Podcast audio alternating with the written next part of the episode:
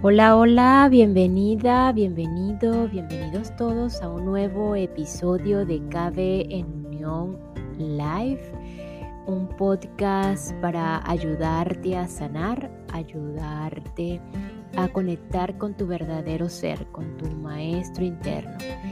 Es realmente un podcast es para brindarte las algunas herramientas de las infinitas posibilidades de herramientas que existen en, este mundo y en este universo.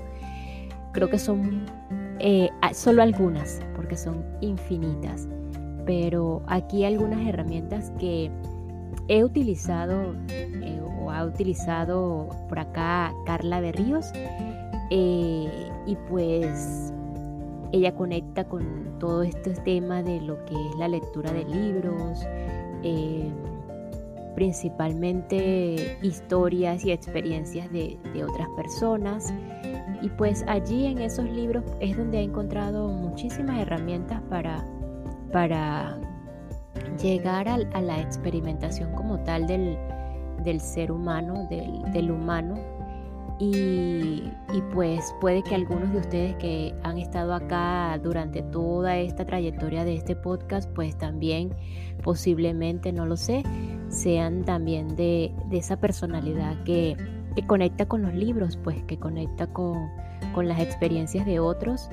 Y no quiere decir que pues que esté viviendo la vida de otros, no, simplemente conecta con las herramientas y pues que cada uno de los seres humanos acá en su individualidad pues comparten ciertas eh, habilidades o destrezas que, que pues se comunican o se interconectan con cada una de las otras personalidades.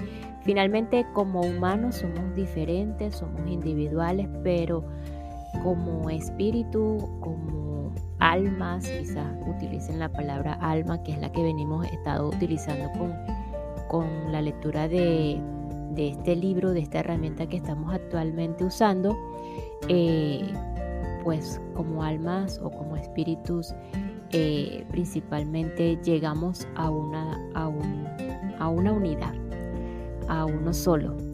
Al final todos somos uno. Eh, esto no lo digo yo, simplemente es cuestión de experimentarlo. Y pues em, es por eso que hoy antes de hacer continuar como tal con la lectura de, esta herramienta que estamos utilizando te recordándote que estamos eh, escuchando o haciendo lectura de El plan de tu alma de Robert Schwartz. Es una un proyecto a través de su trabajo donde utiliza canalizaciones con mediums o, eh, valga la redundancia, con canalizadores eh, de las personas que acuden a su consulta y de que se han hecho la pregunta de ciertas situaciones que han vivido. Y pues y él habla de que su experiencia propia con estos canalizadores en donde encontró o descubrió muchas cosas que había planeado antes de nacer, lo que llama él la planificación prenatal. Este, esta, esta herramienta pues eh, la puedes usar o no, la puedes escuchar o no, no pasa nada, porque sé que es un tema bastante sensible el tema de la reencarnación, pero si estás aquí es porque, porque conectas con esta, con esta herramienta. Es así como antes de continuar con eh, la continuación eh, del plan de tu alma, tan solo por el día de hoy vamos a intentar disponernos a permitir que entre el amor. Una vez que nos disponemos a abrir nuestro corazón, a aceptar la vida tal y como es, sin resignarnos, la idea no es la resignación, es importante eh, que allí enseguida estamos dispuestos, puede que consciente o no, a permitir que entre el amor. Y cuando hablo de amor, es importante no confundir el amor con el cariño, con el afecto, con el querer o con la atracción física. El amor no surge de manera espontánea, sino más bien es una virtud interna que hemos de trabajar y desarrollar. Y eso viene siendo como un amor, vamos a llamarlo con A minúscula, porque el verdadero amor con A mayúscula, que lo vamos a diferenciar allí, no necesita trabajo ni desarrollo, porque eso está allí, en nosotros, en nuestro ser. Y es importante no confundirlo con lo que les había mencionado, el cariño, el afecto, el querer, la atracción física y el amor con A minúscula, que eh, es una virtud interna que debemos o que hemos de trabajar y desarrollar. Cuando nos disponemos a permitir que entre el amor en nuestras vidas, estamos decidiendo amar en total libertad y en paz y en armonía todo, absolutamente todo cuanto nos rodea, incluyéndonos. Cuando nos disponemos a permitir que entre el amor en nuestras vidas, estamos decidiendo por la sabiduría, la comprensión y la maestría interna, esa maestría interna que les comento todos los días cuando damos inicio a este podcast. Y al comprender, estar decidiendo por la sabiduría y por esa maestría interna, por ese maestro interno, pues estamos decidiendo a la conexión con el verdadero amor. Y esta es una pregunta para cada uno de ustedes que me escucha allí donde se encuentren. ¿Estás dispuesto o dispuesta a que el amor entre en tu vida? Ese amor con A mayúscula. Sería interesante escucharlos, pero bueno, es una reflexión que queda para ustedes. Y bueno, sin más, vamos a continuar con el plan de tu alma de Robert Schwartz. Eh, en el episodio anterior eh, estamos en la, en la, sesión de la lectura con, de Stacy Wells para John. Vamos a hacer como una siguiente parte porque es bastante extensa.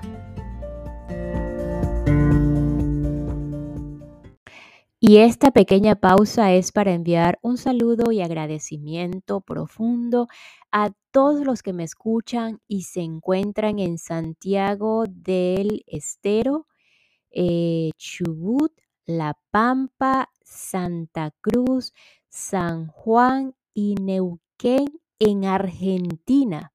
Wow, desconocía realmente todos estos lugares que existían estos nombres en algún lugar del mundo. Muchísimas gracias Argentina por su apoyo, por su receptividad, por escucharme. Gracias, gracias de verdad.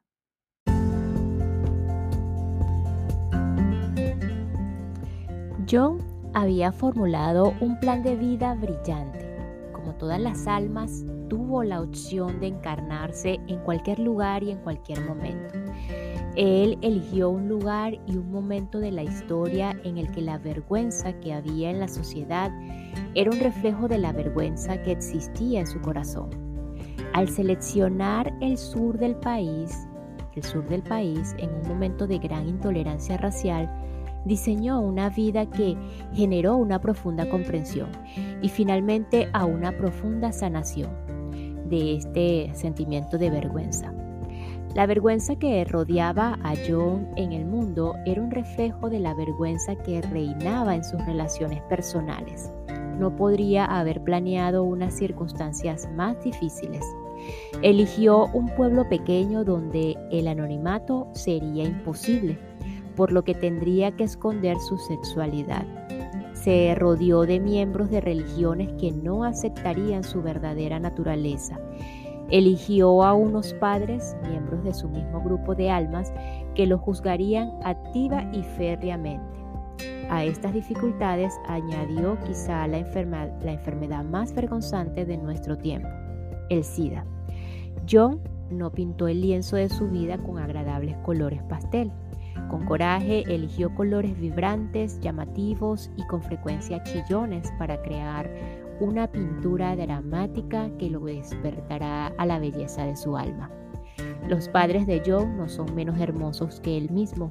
A regañadientes interpretaron los papeles que John pidió y escribió. Y su única motivación fue el amor. Este mismo amor condujo a una antigua pareja sentimental a aceptar una parte igualmente difícil. Efectivamente aceptó ese papel solo con la condición de que John y él experimentaran amor. Las almas del padre intolerante, de la madre crítica y del compañero humillador son amor. Es por esto que las conversaciones de John con ellos durante la sesión de planificación prenatal estaban concentradas en el amor. Como motivación y como experiencia, cuando John finalmente se reúna con ellos en espíritu, les dará las gracias por los papeles que han interpretado. El espíritu de amor, el espíritu es amor. El universo es amor. Somos amor.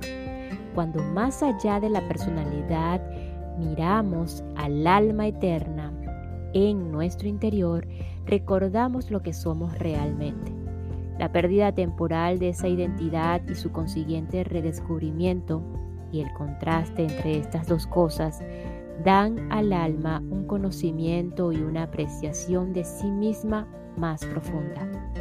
Para el alma, este tipo de contraste no puede ser obtenido o comprendido sin una encarnación física.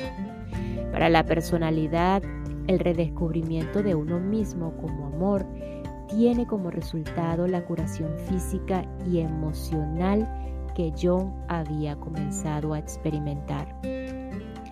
Todo el grupo de almas se beneficia de esta experiencia. Después que esta vida se complete, John volverá a su grupo de almas con una gran riqueza de, conocimiento y sentimientos sobre la vergüenza, concretamente sobre cómo ese sentimiento contrasta con la magnificencia del alma. John compartirá esta sabiduría con todos los de su grupo, se convertirá en parte de ellos y juntos avanzarán en la espiral evolutiva. El sufrimiento que soporta John mientras está en la tierra es temporal, pero él y su grupo de almas portarán la sabiduría resultante para siempre. El perdón a sí mismo es la pieza clave de la sanación de, John en esta vida. Debe perdonar a otros por su intolerancia, pero su mayor desafío es perdonarse a sí mismo por creer lo que otros dicen sobre él. Cuando John descubrió que era cero positivo, creyó que se merecía la enfermedad. Tal era la profundidad de su vergüenza. Solo a través de su experiencia cercana a la muerte se dio cuenta de lo que quería y de que se merecía vivir. Antes de esa experiencia, John se había alejado del conocimiento de su valía. El contraste entre esa oscuridad y la vida hacia la que volvió desencadenaron un recuerdo. Ya no se sentía definido por las duras palabras de su padre ni por los prejuicios de sus profesores o compañeros de colegio ni por las humillaciones de sus ex amantes. Ya no se sentía definido por el SIDA. El viaje sanador es un viaje de recordar. John despertó de su roce con la vida espiritual con un recuerdo interno e, e intuitivo de su inconmensurable valor. Solo aceptando valientemente la oscuridad podemos comprender y apreciar totalmente la luz. Gran parte de la oscuridad que experimentamos en el plano físico es el resultado de nuestra creencia en la separación. Creemos que somos individuos distintos y separados unos de otros y del espíritu. Creemos, como dijo el ángel, que somos nuestros cuerpos físicos. Esta ilusión es necesaria para que las encarnaciones físicas nos proporcionen lecciones ricas en crecimiento espiritual si no, percibiéramos separación, la vida carecería de la gravedad necesaria para ser nuestra maestra y nosotros careceríamos de la motivación que necesitamos para ser sus pupilos. Al experimentar el SIDA, John nos proporciona a todos nosotros una oportunidad de que emerja nuestro verdadero ser. Muchos de aquellos a los que juzgamos con mayor dureza nos ofrecen este regalo. El alcohólico, el drogadito, la persona con sida, cada uno de ellos nos da una oportunidad de ir más allá de los prejuicios de la personalidad y de convertirnos en expresiones vivas de la tolerancia y la compasión. John y el resto de su grupo de almas planearon el desafío vital del SIDA para enseñar estas virtudes divinas a la sociedad. En lugar de condenarlos, deberíamos dar las gracias a estos seres por ser nuestros maestros. Experimentar el SIDA o cualquier otra dificultad con el propósito de enseñar a los demás es un gesto de altruismo. En algunos casos, ese altruismo puede equilibrar el egoísmo de vidas pasadas. En todos los casos, es un gesto de amor.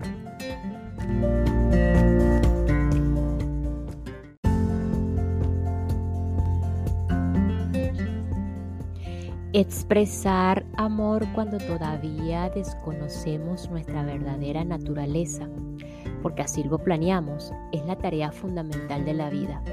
Aceptamos ese desafío y despertamos de la amnesia autoinducida cuando nos damos cuenta de que la personalidad es un abrigo temporal. John se ha quitado ese abrigo para revelar el alma eterna, infinitamente amorosa que hay debajo. Como John, Doris experimentó una enfermedad catastrófica, cáncer de pecho. Aunque la enfermedad es diferente, su origen y su papel en el crecimiento personal no lo es. Como, como, descubrirás, el cáncer de Doris brotó de sus pensamientos y de los sentimientos sobre sí misma, igual que la enfermedad de John provenía de los suyos. La enfermedad física por tanto, reflejaba aspectos de ambos que necesitaban sanar. Cuando escribí la historia de Doris, solo habían pasado un par de días desde que una amiga íntima me contó que tenía cáncer de pecho. Me quedé aturdido por la noticia. Mi amiga, hasta donde yo sabía, siempre había gozado de una salud perfecta. Aunque su pronóstico era favorable, en aquel momento se sentía muy mal por la quimioterapia. De repente se incrementó mi deseo de comprender por qué ocurren esas cosas. ¿Podría descubrir algo, cualquier cosa, que ayudara a mi amiga y a otros en circunstancias similares? ¿Por qué mi amiga y Doris se enfrentan a este obstáculo? ¿Eligió Doris como yo experimentar una enfermedad grave antes de nacer? Y si lo hizo, ¿por qué? Si no lo hizo, ¿podría explicar la planificación prenatal de Doris? ¿Por qué ha de desarrollar cáncer? ¿O por qué ha desarrollado cáncer? ¿O cómo ese cáncer la ayudará a crecer?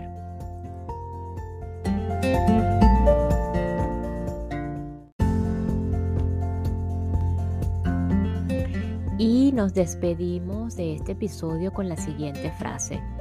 Gran parte de la oscuridad que experimentamos en el plano físico es el resultado de nuestra creencia en la separación. Creemos que somos individuos distintos y separados unos de otros y del espíritu. Creemos, como dijo el ángel, que somos nuestros cuerpos físicos. Esta ilusión es necesaria para que las encarnaciones físicas nos proporcionen lecciones ricas en crecimiento espiritual. Si no percibiéramos separación, la vida carecería de la gravedad necesaria para ser nuestra maestra y nosotros careceríamos de la motivación que necesitamos para ser sus pupilos.